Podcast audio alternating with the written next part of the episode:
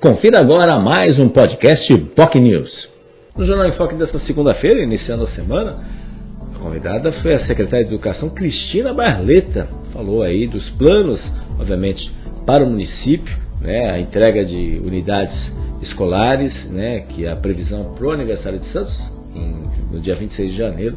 A UME José Carlos de Azevedo Júnior, que vai ser a maior escola em termos de área aqui de Santos, lá na a zona noroeste, especificamente Jardim São Manuel, que vai ser entregue já no primeiro momento, a expectativa é entregue em janeiro.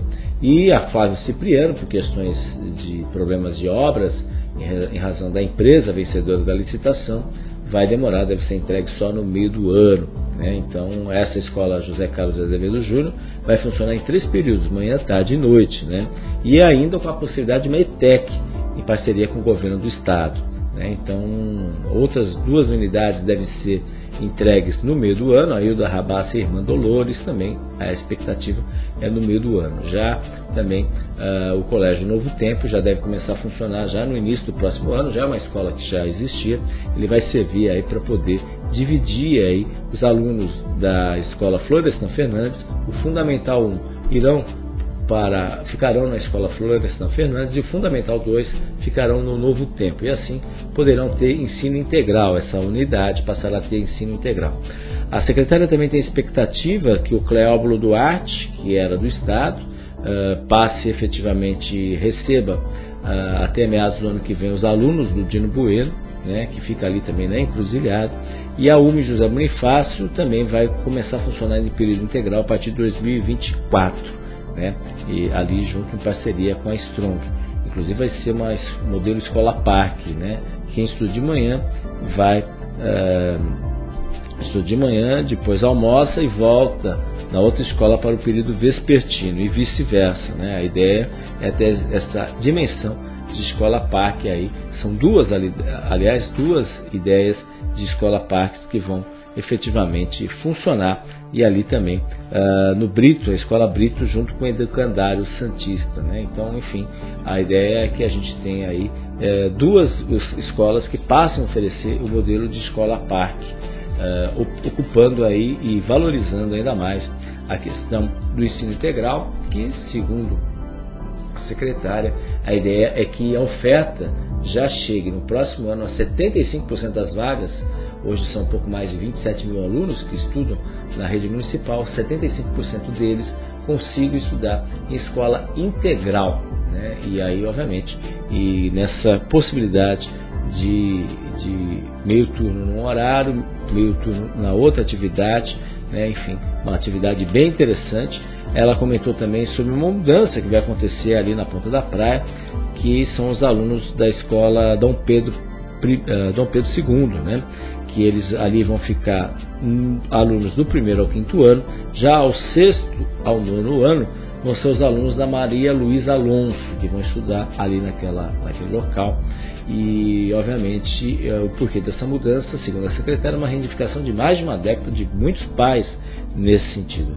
A ideia principal é que a, os alunos, especialmente na Escola Maria Luísa Alonso, né, tenham efetivamente salas é, de aula, né? mais salas de aulas para poder ter o menor número de alunos. Hoje, algumas salas têm de 35 a 36 alunos, especialmente do sexto ao nono ano, e obviamente você tendo mais salas disponíveis à medida que ah, os alunos do ensino fundamental 1 vão para o Dom Pedro, você vai poder redistribuir melhor os alunos e isso permite aí que as salas tenham em média 25 alunos, o que sem dúvida alguma vai melhorar a qualidade do ensino oferecida para essas crianças, esses adolescentes, alunos da escola que vão poder estudar com melhor qualidade ali nesse sentido. Então a ideia principal é diminuir o número de alunos em sala de aula. Né? Uh, e obviamente isso vai ter um impacto importante também nesse sentido. A secretária também falou das expectativas para entrega dos aparelhos de ar-condicionado, afinal, infelizmente, temperaturas vão cada vez aumentar ainda mais.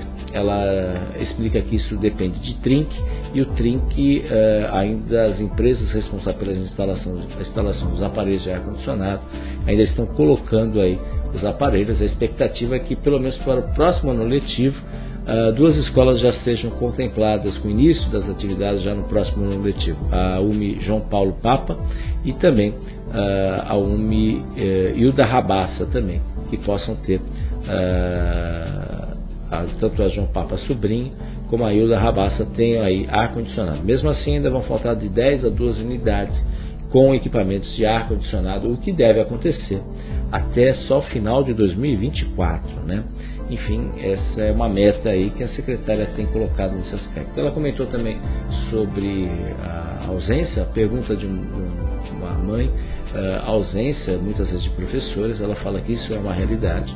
Hoje a rede, a rede como um todo tem mais ou menos 3 mil profissionais, isso não só os docentes, mas também as equipes que atuam nas escolas também.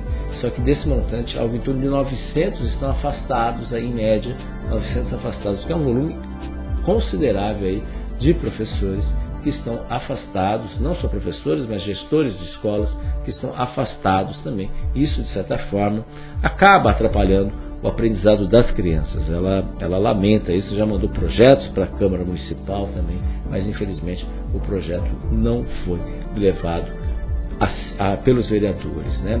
Ela falou também da Semana de Educação que começa agora, nessa quarta-feira, né, no Teatro Pras Cubas, depois vão ter atividades programadas para quinta e sexta-feira também, inclusive no sábado vai ter sessão de, de atividades também para os professores, né? essas aí de forma gravada por sua vez. Né? Então, enfim, são atividades interessantes que acontecem. A Semana de Educação Paulo Freire, a 36 Semana de Educação Paulo Freire, acontece já nesta semana. Então, a secretária comentou aí muito sobre a semana que vai acontecer nesse sentido. Falou de projetos da Câmara, como a, a, questão da vacinação nas escolas, ela concorda com essa proposta, em parceria, obviamente, com a Secretaria de Saúde. Falou também sobre a redução do orçamento de Santos, né? ela, ela não se mostra uh, muito favorável aí essa redução do orçamento uh, da Secretaria de Educação, que vai acontecer a partir do próximo ano. Lembrando que o orçamento do próximo ano será o maior da história de Santos, algo em torno de quase 5 bilhões de reais que Santos vai ter de orçamento, um aumento aí acima da inflação, segundo cálculos da Secretaria de Finanças, aí o orçamento encaminhado para a Câmara. Um valor reduzido nesse sentido, o orçamento que batia 27% vai cair para 25% em decorrência de, dos reflexos que tinham nos anos anteriores, os reflexos que tinham a respeito, obviamente, da pandemia, que a área de educação acabou, eh, de certa forma, algumas economias, como o transporte, por exemplo, que é um valor elevado que o município de Santos tem. Por isso essa ideia também de escolas mais próximas, utilização de escolas mais próximas, justamente para diminuir os gastos com o transporte, deslocamento dessas crianças também nesse sentido. Né? Então, enfim, ela ela está preocupada com essa redução de recursos aí, mais de 800 milhões, mas volto a dizer, a gente também tem uma realidade que, que aumenta o custeio. Na medida que novas escolas serão entregues, o aumento do custeio também passa a ser né, uma nova escola como essa, que vai acontecer, uma nova escola na UME ali, uh, José Carlos de Azevedo Júnior, no Jardim São Manuel, e depois outras escolas que vão ser ampliadas, e obviamente isso tem impacto significativo também. E em razão do custeio. Vamos ver aí nesse sentido se o, os vereadores aí repensam e tentam ver uma possibilidade de aumento do valor na área da educação para a, a devidos gastos aí voltados nesse setor em razão de novas escolas e obviamente o custeio dessas escolas que passa a ser também de responsabilidade da Secretaria de Educação. Falou também da clínica escola do autista que uma nova unidade está realmente prevista, apesar da unidade estar atrelada à Secretaria de Saúde, né, mas obviamente há uma demanda cada vez crescente em razão do número de pacientes, alunos autistas que demandam laudo, que recebem laudo e obviamente muitos, boa parte deles são encaminhados para a clínica escola do autista e em razão desse crescimento já se discute a possibilidade de ter uma segunda nova unidade, conforme a secretária já reconheceu isso durante o jornal Enfoque também. Ela falou também de outros temas importantes, né? É, especialmente do trabalho em conjunto aí junto à Secretaria de Educação, junto com os educadores, visando aí o bem-estar dos alunos e, enfim, é um desafio, são mais ou menos um pouco mais de 27 mil alunos na rede municipal de Santos. Enfim, uma entrevista muito interessante que vale a pena você acompanhar e conferir sobre a fala da secretária. Você pode acompanhar pelas redes sociais do Boc News, Facebook, facebook.com.br nosso canal no YouTube, youtube.com.br.